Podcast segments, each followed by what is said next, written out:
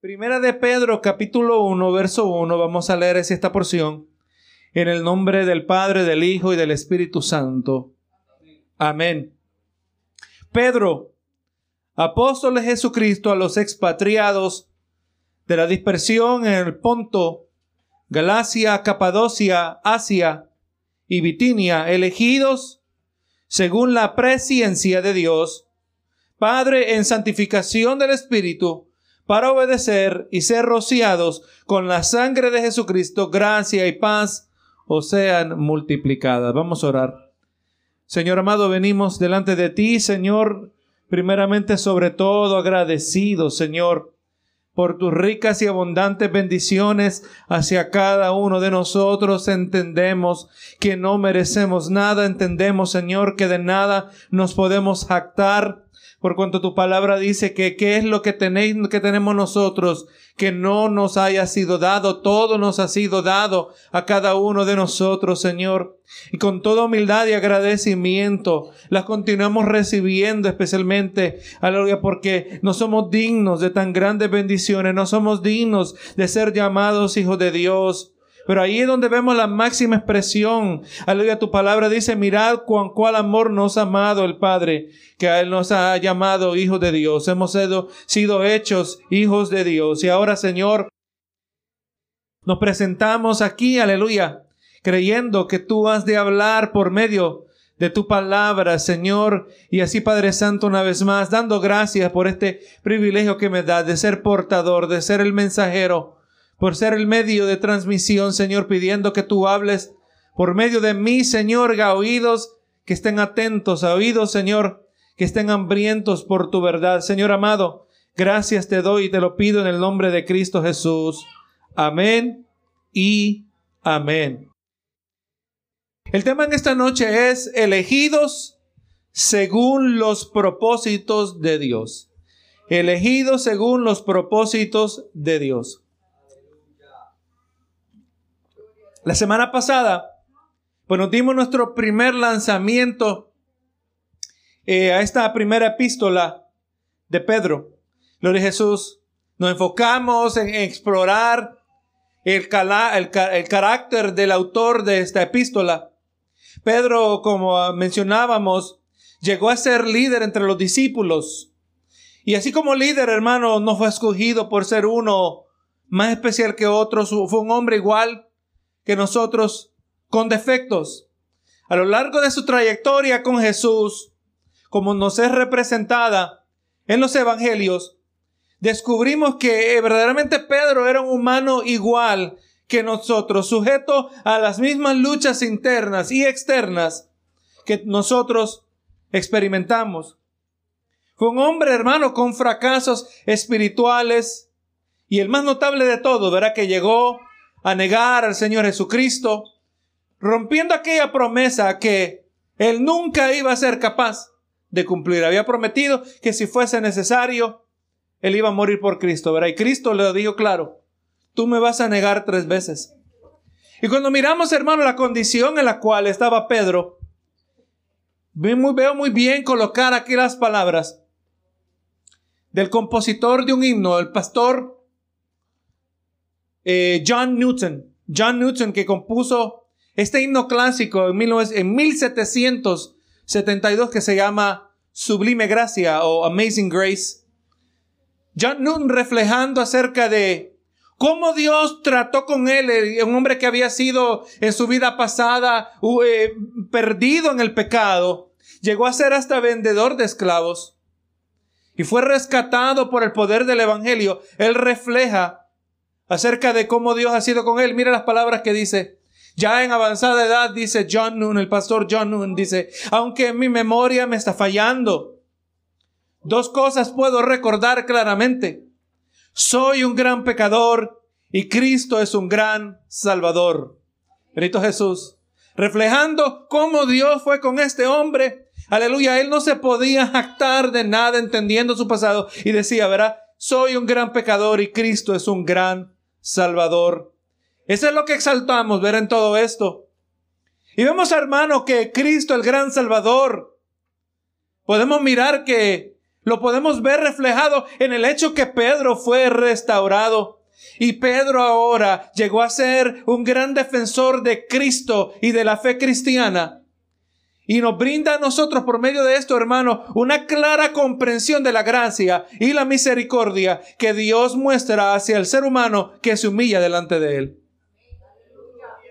Romanos 5:20 nos habla donde dice que más cuando el pecado abundó, sobreabundó la gracia. Primera de Juan 2.1 dice, hijitos míos, estas cosas os escribo para que no pequéis. Y si alguno hubiere pecado, abogado tenemos para con el Padre, a Jesucristo, el justo. Ese es Jesús para nosotros.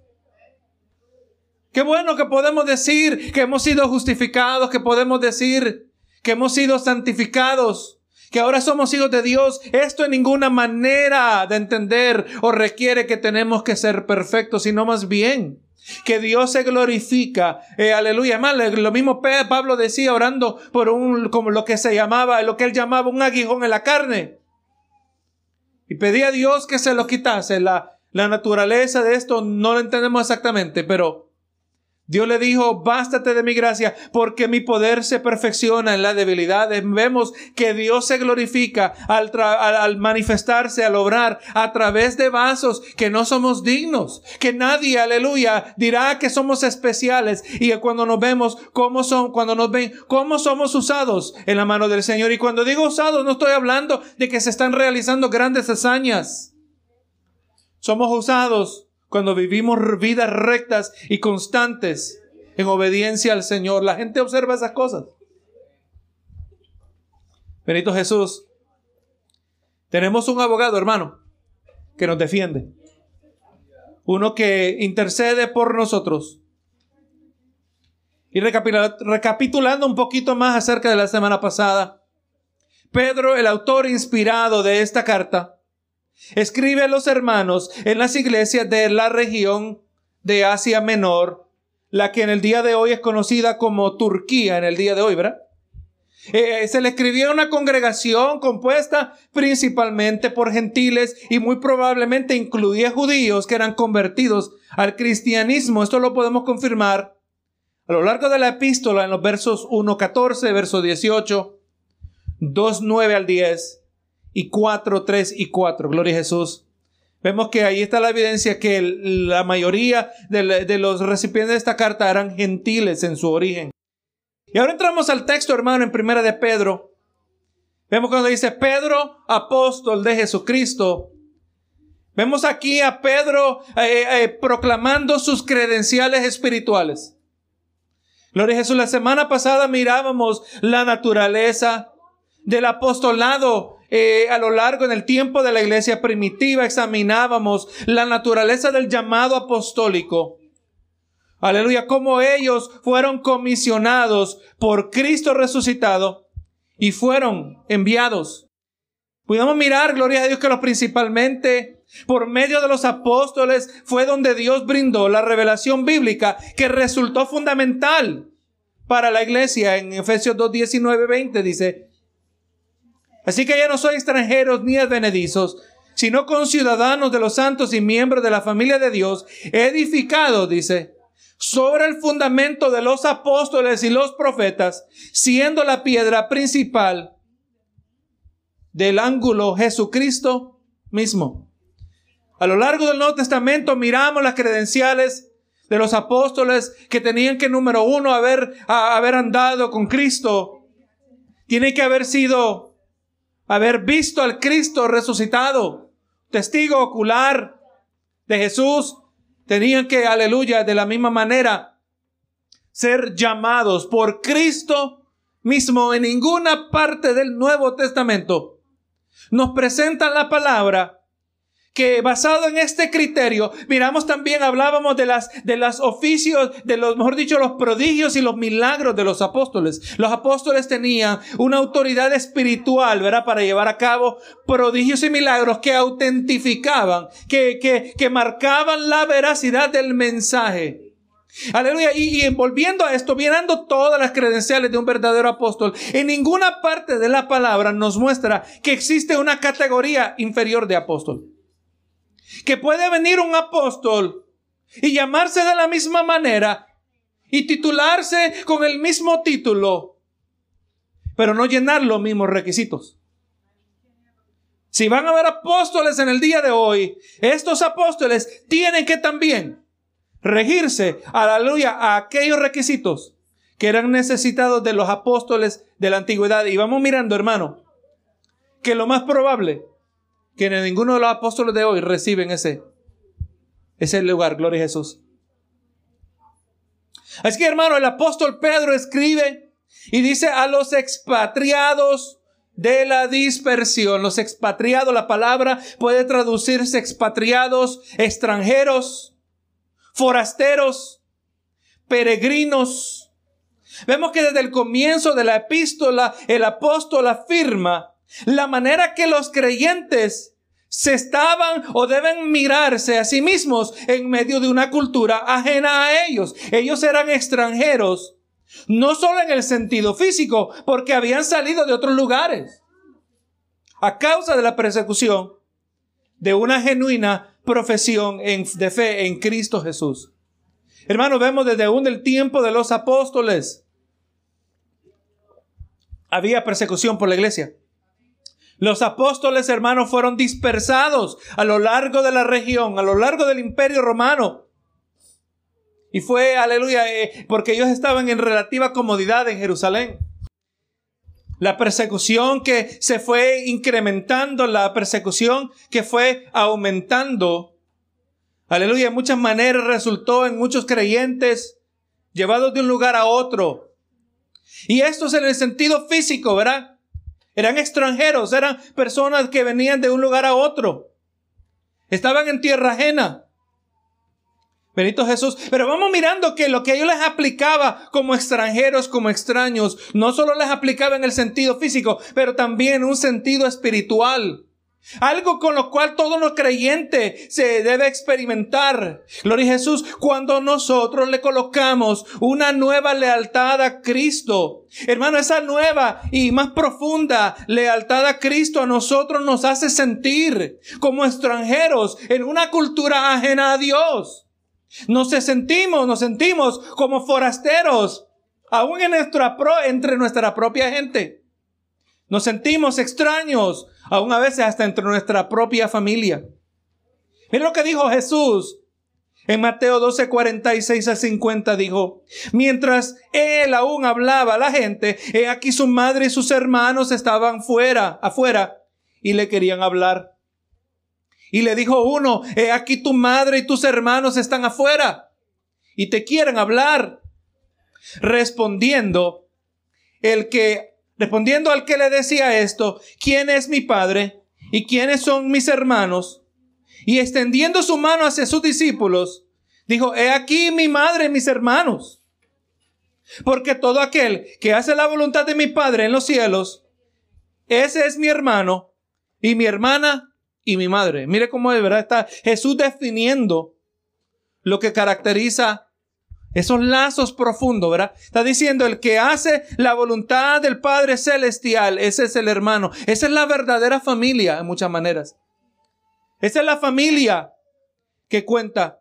Y hermano, y mientras nosotros progresamos en la vida cristiana, entre tanto que maduramos, mientras crecemos en santidad, nos volvemos más conscientes de, de cuán ajenos nosotros somos en este mundo, hermano. Cuán ajenos somos en nuestra propia patria. Cuán ajenos somos entre nuestra propia gente y aún hasta en nuestra sangre. Somos ajenos. Eso es el hermano, el significado de seguir a Cristo. El seguir a Cristo tiene un costo. A todo esto, hermano, todo esto es a causa de lo que dice Pablo en Filipenses 3:20. Mas nuestra ciudadanía está en los cielos, de donde también esperamos al Salvador, al Señor Jesucristo. Por eso es que nos sentimos ajenos. Entre más se va fortaleciendo nuestra relación con el Señor. Recuerde, la palabra nos dice que hacia Jesús lo aborrecieron. ¿Qué vamos a esperar nosotros por cuanto nosotros no somos mayores que nuestro Maestro? Si al Señor lo aborrecieron, así también a nosotros de la misma manera. No dice la palabra Jesús a los suyos vino y los suyos no le recibieron. Cada vez que nos acercamos más y más a Cristo, más extraños nos sentimos a nuestros alrededores. Porque nuestra ciudadanía está en los cielos. En muchas maneras nos sentimos expatriados, nos sentimos como forasteros en tierra ajena. Mire lo que Pedro hace referencia a este mismo sentir. Más tarde en su carta en Primera de Pedro 2.11 al 12. Dice, amados, yo os ruego, como extranjeros y peregrinos, que os abstengáis de los deseos carnales que batallan contra el alma, manteniendo vuestra, manteniendo buena vuestra manera de vivir entre los gentiles, para que en lo que murmuran de vosotros como de malhechores, glorifiquen a Dios en el día de la visitación, al considerar vuestras buenas obras. Puesto, hermano, que nosotros no somos de aquí, puesto que somos diferentes, distintos en muchos aspectos, como extranjeros, y peregrinos, no podemos perder ah, la identidad que nos define. No podemos vivir como viven los paganos. Debemos abstenernos de lo que no agrada a Dios para glorificar a Dios y esperar a Dios. Así que hermano, eh, la temática eh, es consistente a lo largo de la epístola. El apóstol Pedro no está diciendo que nosotros no somos de aquí. Y que eso no se nos puede olvidar. Aleluya, y que eh, a lo largo, ya que soy, ya que no somos de aquí, estamos en un lugar extraño, cada vez se vuelve más extraño. La conducta de los pecadores, aún los pecadores, ¿verdad? Miran tan raro la vida del creyente, ¿verdad? Las conductas, como nosotros celebramos, como nosotros, aleluya, nos conducimos. La, la gente no entiende, se ve tan extraño porque no somos de aquí.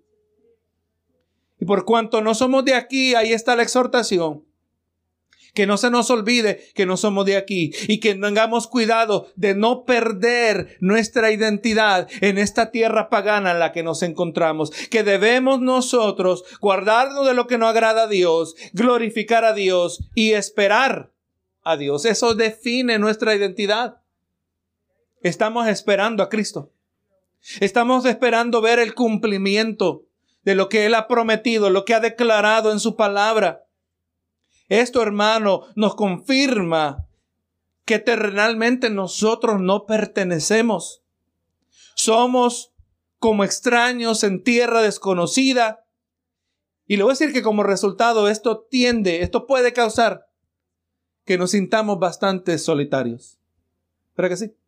Una soledad que solo se remedia dentro de la familia de la fe. Una soledad donde somos fortalecidos en saber que hay otros que se sienten extraños en esta tierra pagana, pero que todos pertenecemos a la familia de la fe. Por eso el creyente, peregrino y extranjero en esta vida terrenal, debe encontrar su identidad, debe encontrar su ciudadanía su pertenecer en Cristo Jesús. Hermano, esto es clave en los días que se nos acercan, en los días difíciles que tenemos por delante.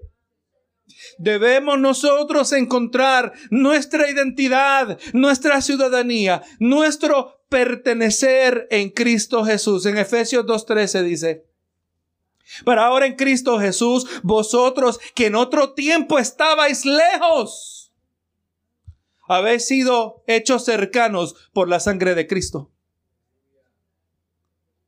Efesios 2.19 dice, así que ya no sois extranjeros ni advenedizos, sino conciudadanos de los santos y miembros de la familia de Dios. Estábamos lejos, ahora cercanos. Antes éramos extranjeros, ahora somos familia. Galatas 5:24, hablando de lo mismo, dice, pero los que son de Cristo han crucificado la carne con sus pasiones y deseos. Antes, enemigos de Cristo, vivíamos en pecado. Ahora somos de Cristo. Y ahora crucificamos la carne. Gálatas 10, 27, Juan 10, 10, 27 dice, Juan 10, 27, mis ovejas oyen mi voz Y yo las conozco y me siguen. Así que mis amados hermanos, nosotros pertenecemos a Cristo. Estábamos lejos, éramos extranjeros, pero ahora somos de Cristo. Por eso Jesús ahora nos llama mis ovejas. Nosotros somos las ovejas de Dios. Hermano, cuando entendemos esto, que yo soy de Dios, como hablamos en nuestra exploración del Salmo 23, Jehová es mi pastor. Si Jehová es mi pastor, yo soy su oveja. Me siento extraño en esta tierra pagana. Me siento extraño entre mi propia comunidad, me siento extraño entre mi propia gente, de mi propia nacionalidad, me siento extraño hasta a veces, hasta en mi propia familia y me siento solitario, pero ahora viene Cristo y me dice, pero tú eres de Cristo. Pero tú perteneces a Cristo, aunque te sientas peregrino y extranjero, aunque te sientas solitario, yo estoy contigo porque tú perteneces conmigo. Jesús lo dijo, que Él fue a prepararnos morada para que, aleluya, donde Él esté, también nosotros podamos estar. Esto es clave, hermano para fortalecernos en los días que vienen, en los días de, tribulaciones nacionales, de aflicciones hasta personales, sea como venga. Tenemos que recordar que somos de Cristo. Pertenecemos a Cristo. Y, y, hermano Jesús dice, ¿verdad? Hay de aquel que se meta con alguno de aquellos pequeños Mejor es atarle una piedra, es atarse una piedra de molina del cuello y tirarse a la profundidad de la mar, ¿verdad que sí? Porque el que se mete con uno de los hijos de Dios, se mete con Dios mismo. Porque nosotros pertenecemos a Dios. Así que eh, eh, Pedro escribe a estas congregaciones, diversas congregaciones, que se sentían no se sentían quizás ubicados bien. Sentían que no encajaban. En muchas maneras, como nosotros nos debemos, escuche bien, nos debemos sentir así. Si nosotros nos sentimos cómodos en esta tierra, nos está diciendo, aleluya, que quizás tenemos, aleluya, de distorsionadas nuestras prioridades. Si nos sentimos cómodos en esta tierra, quizás no estamos mirando lo que miraba el profeta Habacuc. No miraba la maldad, no hermano. Si estamos cómodos en nuestra tierra, en esta tierra, es porque probablemente nuestra ciudadanía no está en los cielos. Debemos sentirnos como extraños y extranjeros en esta tierra, pero ahora en Cristo somos de la familia de la fe. Y aquí en este verso, hermano, que sigue, le voy a pedir que se concentre lo más posible. Y dice aquí, elegido según la presencia de Dios Padre. Vemos, hermano, que Pedro está contrastando la realidad física y espiritual de estos creyentes eh, que como extraños, y ahora le está diciendo, ustedes son escogidos, ustedes expatriados, ustedes extraños, en esta región. Pero ahora el contraste está que aunque son extraños, está diciendo, son elegidos. Ustedes son elegidos. Y todo esto está afirmando que un pueblo que terrenalmente no pertenece ha sido divinamente elegido. Un pueblo que terrenalmente siente que no permanece, que no pertenece, al mismo tiempo ha sido divinamente elegido. Jesús en la parábola de las bodas nos dice en relación al que no pertenecía eh, en Mateo 22, 12 al 14. Dice, y le dijo amigo, ¿cómo entraste aquí?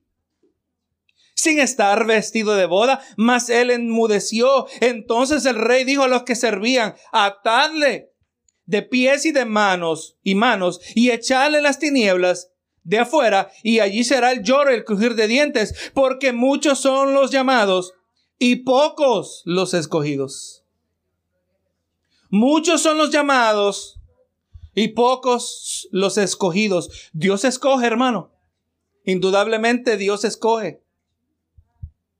Dice la expresión elegido según la presencia y, y escuche bien como digo, la presciencia, no la presencia. La presciencia de Dios Padre. En este verso encontramos, hermano, lo que ha llegado a ser conocido como la doctrina de la elección. Este es el lugar principal, hermano, probablemente en el lugar principal donde nosotros diferimos de nuestros hermanos calvinistas. Los que postulan la posición de la seguridad eterna, la creencia que afirma que una persona que verdaderamente ha nacido de nuevo no puede perder su salvación. Como le llamamos, los salvos siempre salvos. ¿Cómo se interpreta este verso entre varios? se usa para afirmar esa doctrina de salvo siempre salvo, la, la doctrina de la seguridad eterna. Ahora nosotros al otro lado creemos que el creyente no pierde la salvación en el sentido que Dios se la quita, pero creemos que el creyente puede renunciar a su salvación. Amén. Escuche bien eso. No es necesario, hermano, que Dios le quite la salvación a nadie. Porque aquel que se aparta, aquel que se descuida, él mismo la renuncia. Él mismo la abandona. Nuestros hermanos calvinistas afirman eh, lo que ellos le llaman la soberanía de Dios en la salvación. Creen que desde la eternidad, según el consejo divino de Dios, Dios usó un criterio desconocido para nosotros usó un criterio desconocido para el hombre, para elegir a los que habrían de ser salvos. Y si Dios escoge quiénes van a ser salvos, en, en torno escoge a los que se van a perder, lo que se llama la doble predestinación. En este caso, hermanos, y además le voy a decir, y aunque nuestros hermanos calvinistas afirman esta posición, que Dios escoge quién se va a salvar, y Dios escoge ¿Quién se va a perder? Nosotros nos unimos con ellos, que no podemos, aunque ese fuese el caso verdadero, no podemos acusar a Dios de injusticia. Aun cuando Dios escogiera a algunos para ser salvos y otros para perderse. ¿Por qué, hermano? Te lo vamos a ver en un segundito. Nosotros no nos oponemos a la doctrina de, de la seguridad eterna basado en una noción de injusticia. No lo vamos a rechazar diciendo es injusto que Dios escoge quién se salva, quién se pierde. Mire lo que dice en el libro de Éxodo 33, verso 19. Hablándole Dios a Moisés, dice, y le respondió, yo haré pasar todo mi bien delante de tu rostro y proclamaré el nombre de Jehová delante de ti. Dice, y tendré misericordia del que tendré misericordia y seré clemente con el que seré clemente. Dios tiene todo el derecho de bendecir a los que quiere bendecir y de no bendecir a los que no quiere bendecir. Ese es el derecho total de Dios. Él es soberano, nadie lo puede criticar. Y si eso es lo que Dios está haciendo y a unos bendice y a otros no, recuerde, como Dios es bueno, todo lo que Él hace es bueno. Así que hermano, y escuche bien esto, si Dios decidiera no salvar a nadie, ¿podemos decir que Él seguiría siendo justo? Claro que sí, ¿verdad? Porque cada uno va a ser condenado conforme a sus pecados. Y ahora como nuestros hermanos calvinistas afirman, porque ya nosotros aceptamos si Dios no salvará a nadie, Dios sigue siendo justo, pero Dios salva a alguien. Dios escoge a alguien. Entonces ahora Dios es más que justo. Y es más, y en esto con ellos estamos de acuerdo. No vamos a rechazar la doctrina de la eterna seguridad basada en una noción de injusticia, porque injusticia no hay. El problema está, hermano, y aquí está el, el detalle, que si Dios escoge quién ha de ser salvo, si Dios escoge quién ha de ser salvo, entonces, ¿dónde queda la voluntad humana? ¿Dónde queda la responsabilidad humana? Gloria a Jesús. Si Dios escoge por nosotros, ¿poseemos voluntad? Si Dios escoge por nosotros, ¿somos en verdad responsables por nuestras acciones? Le voy a decir que hablando del amado y estimado pastor John MacArthur, que él afirma esta posición. En relación a este tema, él nos habla de de una paradójica, de una que parece contradictoria relación. Una relación que parece ser contradictoria entre la soberanía de Dios en su elección de los santos, que Él escoge quién se va a salvar, y la responsabilidad humana. Él dice, ah, porque al mismo tiempo dice, Dios escoge quién va a ser salvo, pero al mismo tiempo dice lo que la palabra dice, que también somos responsables por nuestras obras. Y escuchando al pastor John MacArthur me sorprendí que él decía que esta relación entre lo que ellos afirman ser que Dios escoge salvación del, del creyente y así también el individuo es humanamente responsable por sus acciones, no se pueden reconciliar aquellas cosas que parecen ser contradictorias. Gloria a Jesús. Y que todo esfuerzo para tratar de que ellas se encajen bien, aparentemente, aleluya, termina disminuyendo una o la otra doctrina. Escuchaba la predicación del pastor y él decía, les voy a decir hermanos que esto lo tienen que aceptar por fe. Estamos mirando, hermano, un tema, un tema que es bastante complejo. Lo he tratado de simplificar lo más posible, ¿verdad? Para que podamos retenerlo. Pero nuestros hermanos calvinistas, cuando se habla de la doctrina de elección, nos dicen que Dios escoge, pero escoge cómo, a quién escoge. Aleluya, obviamente usa un criterio, pero no sabemos cuál es el criterio que Dios usa. Nos dicen que debemos aceptar esto por fe, que no sabemos cuál es el criterio que Dios usa para escoger. Y también nos dicen que la doctrina de la responsabilidad humana aplica y que la doctrina de la elección divina aplica y aunque parecen contradecirse, tenemos que aceptar que no se contradicen y tenemos que aceptarlo por fe.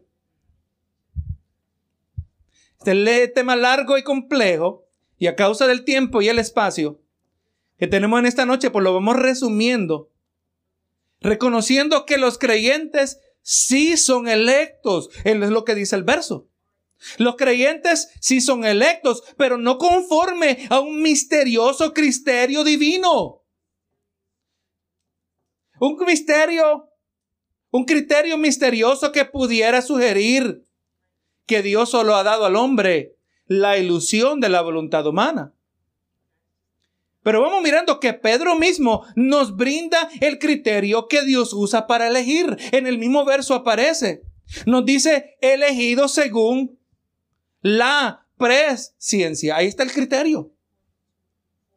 Fuimos elegidos conforme a la presciencia de Dios. La palabra en el griego, presciencia, se refiere literalmente a saber de antemano. Presciencia, ciencia significa saber saber de antemano, ¿verdad? Presciencia. Lo interesante, hermano, que se nos dice que no dice que hemos sido elegidos según su omnisciencia. Ese atributo divino que, afirma que Dios lo sabe todo. No dice que fuimos elegidos según la omnisciencia de Dios. Déjeme agregar, ya que hablando de la omnisciencia de Dios, que Dios es omnisciente, que lo sabe todo acerca de su creación porque la hizo siendo todopoderoso. Dios lo sabe todo acerca de todo, porque lo hizo todo. Amén. Dios sabe todo acerca de todo porque lo hizo todo. Y Él es soberano sobre su creación y está todo sujeto bajo su voluntad. Le recuerdo las palabras que hemos mencionado en varias ocasiones, las palabras del pastor R.C. Sproul, que no existe ninguna molécula rebelde en este universo. Aún el coronavirus, era recuerdo, se tiene que someter a la voluntad de Dios. Nada en este mundo actúa fuera de la voluntad de nuestro Dios. Todo lo que ocurre en este mundo físico es por decreto divino. Todo o es causado por Dios o es permitido por Dios. Todo es posible por la omnisciencia de Dios. Todo esto es así por la omnipotencia de Dios, que Dios tiene todo el poder.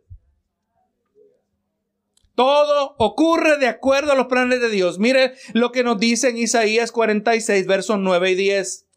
Pasaje que es bueno que usted lo pueda consultar con frecuencia. Dice, acordado de las cosas pasadas desde los tiempos antiguos, porque yo soy Dios y no hay otro Dios y nada hay semejante a mí. Mire cómo Dios habla de sí mismo. Que anuncio lo por venir desde el principio. La omnisciencia de Dios, ¿verdad? Y desde la antigüedad lo que aún no era hecho que digo, mi consejo permanecerá y haré todo lo que quiero. Hermano, nada ocurre fuera de la voluntad de Dios. Ahora tenemos que preguntar, hermano, porque ya hablamos de la omnisciencia de Dios, que Dios todo lo sabe. También hemos mencionado como la palabra misma menciona la presencia de Dios, que Dios sabe las cosas de antemano. ¿No es la omnisciencia lo mismo que la presciencia? Obviamente no, porque son mencionados de manera separada. El Dios que todo lo sabe, por definición, no lo sabe todo de antemano. Hermano, no está diciendo que somos elegidos no según su omnisciencia, en el sentido de que Él ha decretado nuestra elección. Porque cuando estamos hablando de la omnisciencia de Dios, Dios lo sabe todo porque como Él tiene control absoluto sobre todo, Él lo controla todo. Uno que tiene total control sabe exactamente lo que va a pasar. Nos dice que no hemos sido elegidos no según la omnisciencia, porque Dios no decreta nuestras elecciones. Tenemos voluntad, obviamente, ¿verdad? Dios no toma nuestras determinaciones. Dios no decreta cuál será nuestra elección, no decreta cuál va a ser nuestra inclinación hacia Dios o nuestra desviación de Dios. Somos elegidos según su presciencia, o sea, ese saber de antemano en el sentido que Dios ha decretado cómo se ha de expresar la voluntad humana. Aleluya. Pero que sigue siendo soberano sobre su creación en el sentido que ha decretado permitir al ser humano ejercitar su voluntad. Escuche bien esto, hermano. Por eso le decía que quiero que, me, que se concentre conmigo. Dios sigue siendo soberano aún sobre el ser humano y en su soberanía y total control, Él ha decretado permitir al ser humano ejercer voluntad. Entonces, por lo tanto, la omnisciencia de Dios, vamos entendiendo que se refiere a Dios decretar todo aspecto absoluto de la creación, pero Dios no decreta la voluntad humana, Dios no decreta cómo nosotros vamos a expresar nuestra voluntad y por eso Él nos elige no conforme a omnisciencia, pero sino conforme a su presciencia, sabiendo que desde aún desde la creación del mundo ya Dios sabía cuáles acciones nosotros íbamos a tomar. Benito Jesús. Y Dios sigue siendo soberano, permitiendo al ser humano ejercitar su voluntad, aunque esto signifique escoger y esclavizarse por el pecado. Y aún mejor recibir la oferta del Evangelio, arrepentirse, humillarse y someterse a Cristo. La voluntad humana, hermano, aunque una minúscula parte, sigue siendo parte del proceso en la salvación. Ahí donde diferimos nosotros con nuestros hermanos calvinistas. Nuestros hermanos calvinistas creen que la voluntad humana no tiene nada que ver con la elección de Dios para salvación. Usted viene a Cristo, pero eso fue todo porque Dios lo hizo en su vida. Nosotros creemos que la voluntad humana es una minúscula parte, pero sigue siendo parte del proceso. Tengo que mencionar, hermano, lo que dice en Juan 6:44. Juan 6:44 dice, no, ninguno puede venir a mí si el Padre que me envió no le trajere y yo le resucitaré en el día postrero. Este verso nos ayuda a nosotros a no exagerar el lugar que desempeña la voluntad humana. Si la voluntad humana desempeña una parte en el proceso de la salvación, en el proceso de la elección según la presencia de Dios, Pero tenemos que reconocer que primordialmente es la obra de Dios en el corazón del ser humano. Nadie puede venir al Padre, si nadie puede venir al Hijo si el Padre no le trajere. Nadie puede. Si Dios no actúa, nosotros jamás con nuestra voluntad podremos decir, hoy día yo voy a empezar a buscar a Dios. Nadie puede hacerlo, por cuanto la palabra dice que nosotros somos en nuestros delitos y pecados, somos esclavos al pecado. Nadie puede hacerlos de su propia voluntad, sino con la ayuda de Dios, por la intervención de Dios. Pero la parte principal, la mayoría, la hizo Dios por cada uno de nosotros. Así que hermanos, nosotros creemos en la responsabilidad humana y creemos, por lo tanto, que somos, seremos llamados a dar cuenta por nuestros pecados. Mire que en la carta, hablando acerca de la responsabilidad humana, mire cómo, solo le voy a traer aquí unos rápidos vistazos. En el Nuevo Testamento, en la carta a los Gálatas, el apóstol Pablo le dice a sus hermanos en Galacia, de Cristo os desligasteis de la gracia habéis caído. Si la doctrina de la elección es conforme a nuestros hermanos calvinistas, un hijo de Dios jamás puede caer. Un hijo de Dios jamás se puede desligar. Un hijo de Dios jamás va a caer de la gracia. Pero es eso lo que está advirtiendo. Es lo que está exhortando el apóstol Pablo. Ustedes le creyeron a los judaizantes con sus falsas doctrinas, con su perversión del Evangelio. Y como resultado, se desligaron de Cristo. Para desligarse, para desunirse, quiere decir que estaba unido primero, ¿verdad? Para caer de la gracia, quiere decir que estaba en la gracia. En primera de Timoteo 4.1 se nos dice que en los postreros tiempos muchos apostatarán la fe, o sea que van a abandonar la fe para abandonar la fe, primero tenemos que estar en la fe, en la fe cristiana. En Hebreos capítulo 6, versos 1 al 10, se nos presenta una advertencia contra la apostasía. En Primera de Corintios 9, 26 y 27, Pablo habla de la humillación de la carne y el sometimiento del cuerpo y nos muestra qué es lo que pasa si no humillamos la carne. Verso 26 de Primera de Corintios 9 dice, así que yo de esta manera corro dice Pablo. No como a la aventura, no en el desorden, sino de esta manera peleo, no como quien golpea al aire, dice, sino que golpeo mi cuerpo y lo pongo en servidumbre. Humillo este cuerpo, ¿verdad? No sea que habiendo sido heraldo para otros, yo mismo venga a ser eliminado. Pablo, el gran apóstol de Jesucristo, está hablando de la prioridad que se le tiene que dar a someter la carne. Y si él no sometía la carne, aunque hubiera sido el gran apóstol entre todos los apóstoles, el autor de tantos, eh, aleluya, pasajes del Nuevo Testamento, de tantas cartas, si yo no lo hago, dice, aunque haya sido heraldo, yo mismo puedo ser eliminado. Yo mismo puedo ser descartado. Entonces nosotros no tenemos problema en reconciliar la doctrina de que somos escogidos por Dios según la presencia, el saber de antemano, y al mismo tiempo prescribimos y entendemos que somos responsables de nuestras elecciones. Somos elegidos por Dios conforme a su presencia, Dios sabiendo la manera que vamos a ejercitar nuestra voluntad y por lo tanto cada ser humano responsable por cada palabra y cada hecho durante su vida. Vamos a tener que rendir cuentas por nuestras palabras.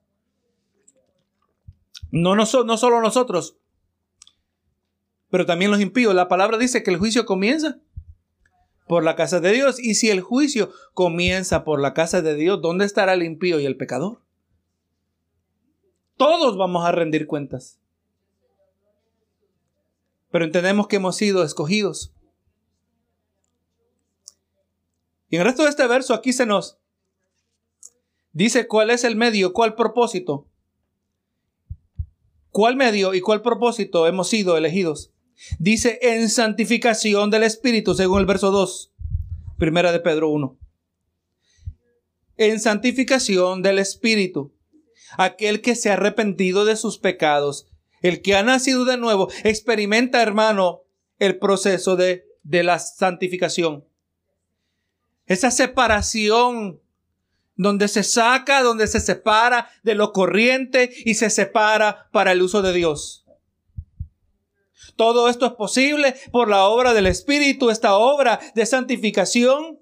Esta separación es la que nosotros nos convierte en extraños en nuestra propia tierra.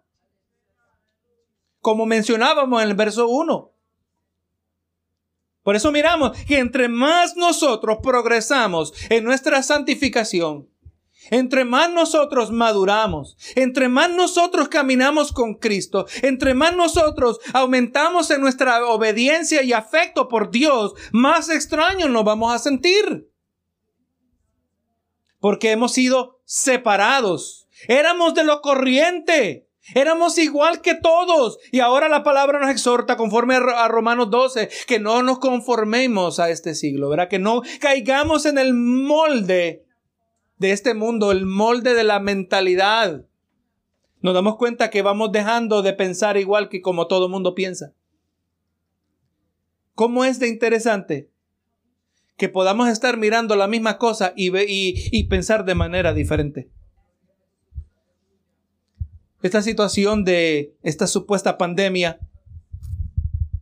la esperanza la están colocando en una vacuna.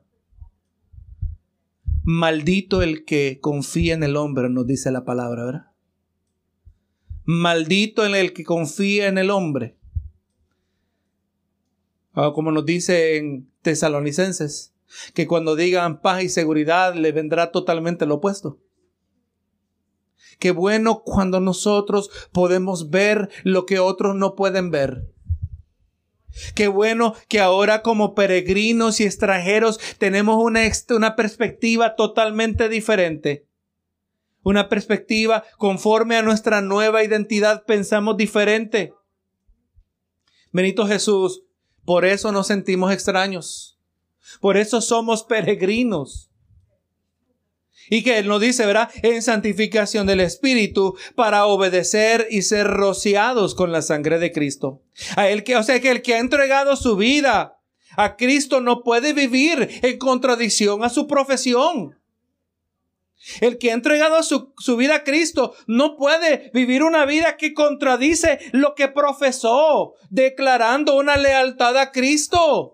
Una lealtad, una profesión de lealtad a Cristo, una, una profesión, aleluya, de amor a Cristo significa que yo he de obedecer a Cristo.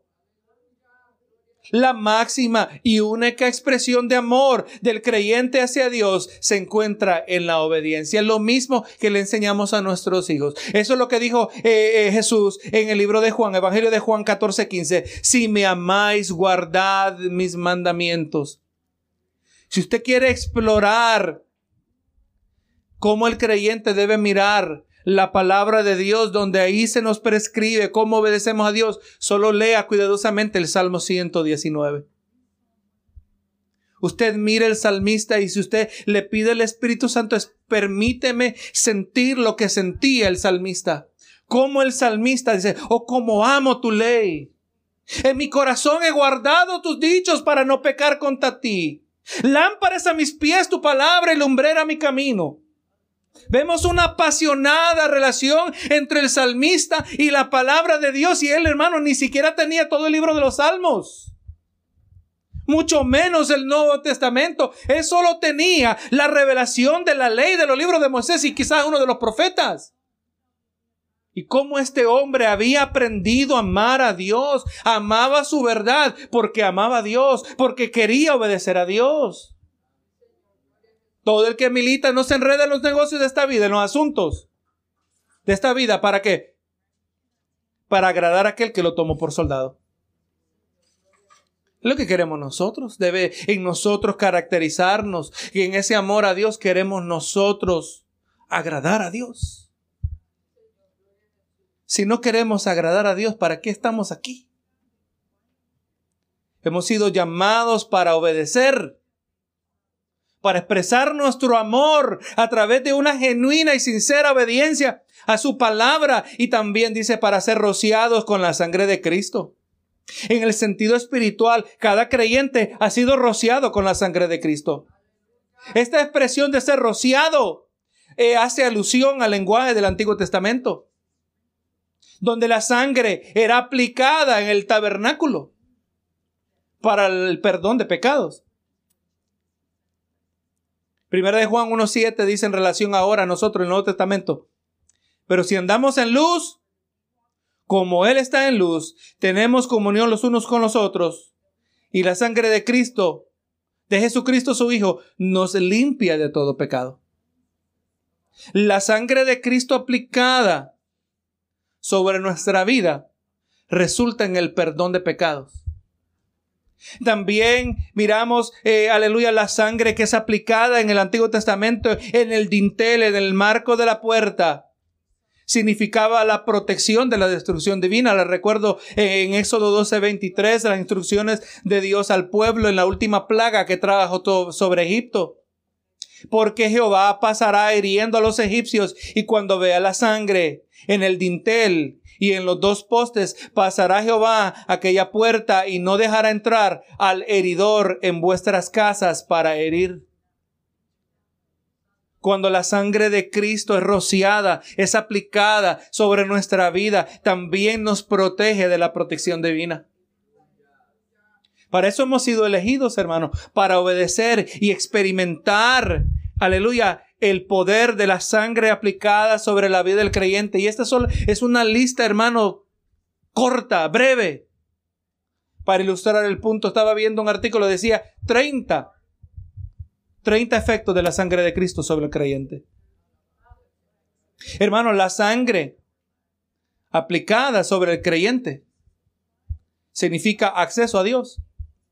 En Hebreos 10, 19 dice, así que hermanos, teniendo libertad para entrar en el lugar santísimo por la sangre de Jesucristo en la sangre aplicada. Para hemos, eso sí hemos, ya, hemos sido llamados, hermanos. Hemos sido escogidos, elegidos nosotros, extranjeros, extraños, forasteros, en una tierra pagana, en una tierra en la cual no pertenecemos. Nosotros eh, que debemos retener nuestra identidad. Hemos sido escogidos para que así también vivir en obediencia y la sangre de Cristo aplicada en nuestras vidas resulte en el perdón de nuestros pecados. Resulte, gloria a Jesús, en que nosotros aleluya, recibamos la protección de la ira venidera y también, hermano, que tengamos acceso a Dios.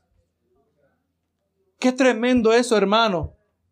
Que cuando entendemos que pertenecemos a Cristo, no solo pertenecemos a Él, pero nos ha concedido acceso a Él, que le traigamos todas nuestras peticiones, que le traigamos todas nuestras necesidades, que le presentemos los retos de la vida, le presentemos los obstáculos y aleluya, y su sangre aplicada en nuestra vida quiere decir que tenemos acceso a la máxima intimidad con Dios, entrar al lugar santísimo. Algo que antes no teníamos. Antes que el ser humano no tenía. Hasta que Cristo llevó a cabo su obra redentora en la cruz del Calvario. Por eso la palabra nos muestra que el velo fue rasgado en dos. La cortina que dividía el lugar santo del lugar santísimo. La distinción entre ambos lugares era que si el sacerdote entraba en el lugar santísimo y no se había purificado, moría instantáneamente. A esa presencia se nos ha dado acceso a nosotros. ¿Cómo vamos a andar viviendo atribulados? Cuando somos partícipes de tan grande privilegio. ¿Cómo vamos a andar todo el tiempo entristecidos?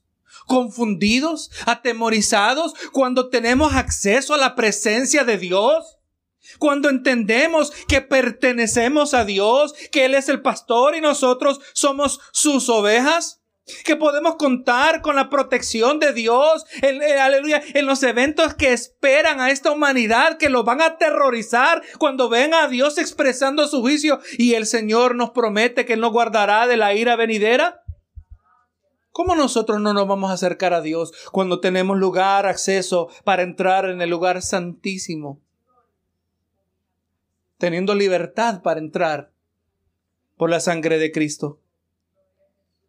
Y aquí Pedro culmina esta sección, ¿verdad? Que estamos mirando, diciendo gracia y paz o sean multiplicadas. Pedro desea que los recipientes de su carta sean partícipes de la gracia de Dios, el favor inmerecido y la paz que resulta. Porque cuando usted recibe el favor de Dios en su vida, todo favor de Dios, por definición, es inmerecido, por eso se le llama gracia. Cuando usted recibe la gracia de Dios, el perdón es expresión, una expresión de la gracia de Dios. El ser llamados hijos es una expresión de la gracia de Dios. El, toda bendición es otra expresión de la gracia de Dios. ¿Cómo nosotros no vamos a tener paz? Cuando entendemos la naturaleza generosa de un Dios tan bueno con nosotros. Y eso es lo que Pedro le dice a su audiencia, gracia y paz. O sean multiplicadas. El pastor MacArthur nos dice que Pedro deseaba lo mejor de Dios y en esto repetidamente pudiese aumentar para su ventaja, Pedro quería que los hermanos experimentaran todas las ricas y variadas bendiciones de ser un hijo escogido de Dios. De muchas maneras es el mismo anhelo que se nos presenta a nosotros, hermanos, que experimentemos la plenitud de lo que significa ser un hijo de Dios, un hijo escogido por Dios, Así que mis amados hermanos, en estos dos versos hemos visto a Pedro que con autoridad apostólica afirma la realidad de nuestra identidad como extranjeros en tierra extraña. Y con énfasis contrasta la realidad de que nosotros somos escogidos de Dios y por lo tanto pertenecemos a Dios con una ciudadanía en el extranjero una ciudadanía en los cielos. Y ahora, hermano, todo entendiendo todo esto. Esto nos va colocando para apreciar de la naturaleza de nuestra esperanza, la cual vamos a examinar la semana siguiente. Señor, una de nuestras máximas expresiones de adoración es cuando exaltamos tu palabra como cuando a través de esta majestuosa verdad, manifestamos la excelencia de aquel que todo lo dio por nosotros. Majestad, manifestamos la excelencia de un profundo y abundante amor cuya profundidad nosotros no podemos entender y nos haremos la pregunta a lo largo de nuestra vida, ¿cómo es posible que tú nos puedas amar a nosotros y mucho menos escogernos? para ser hijos de Dios. En esta hora, Señor, he traído tu palabra y espero que ha sido recibida en corazones fértiles, que esta palabra produzca profunda raíz y abundante fruto para la gloria de tu nombre, Señor. He aquí, Señor, gracias por estas palabras de exhortación y estas palabras de ánimo Aleluya, que tú nos das en esta palabra que nunca pasa de moda, esta palabra que se mantiene eternamente relevante para cada uno de nosotros y que con sabiduría sepamos nosotros ahora que la vamos entendiendo, aplicarla en nuestro diario vivir para la gloria de tu nombre, para vivir vidas en obediencia, para no perder nuestra identidad como extraños en una tierra pagana, para mantenernos, Señor, confiando y esperando tu venida, Señor amado. Gracias, porque es por medio de esta exposición de tu palabra que experimentamos el poder forta, el poder transformador de tu evangelio, que lo débil en nuestra vida tú lo haces fuerte. Que donde hay confusión tú traes seguridad. Aleluya, donde hay debilidad tú traes fuerza. Gracias, Señor, por tan grande privilegio para la gloria de tu nombre en el nombre de Cristo Jesús. Amén y Amén.